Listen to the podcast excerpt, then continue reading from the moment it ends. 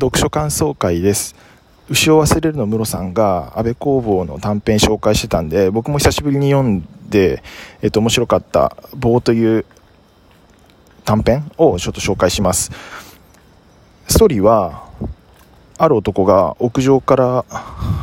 落ちるんですけどその過程で棒になるんですよね。で棒になって地面に突き刺さるんですけど通りがかりの、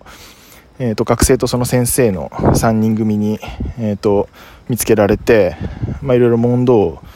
して終わりっていうなんかそんな感じの話です、まあ、話自体は多分5分ぐらいで読み終わっちゃうし本当に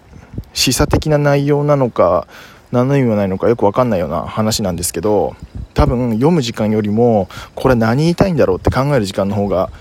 長くなるようななんかそんな感じの本です。で誰でも手に取りやすいような本当に短い小説なので興味ある方はぜひ読んでみてください。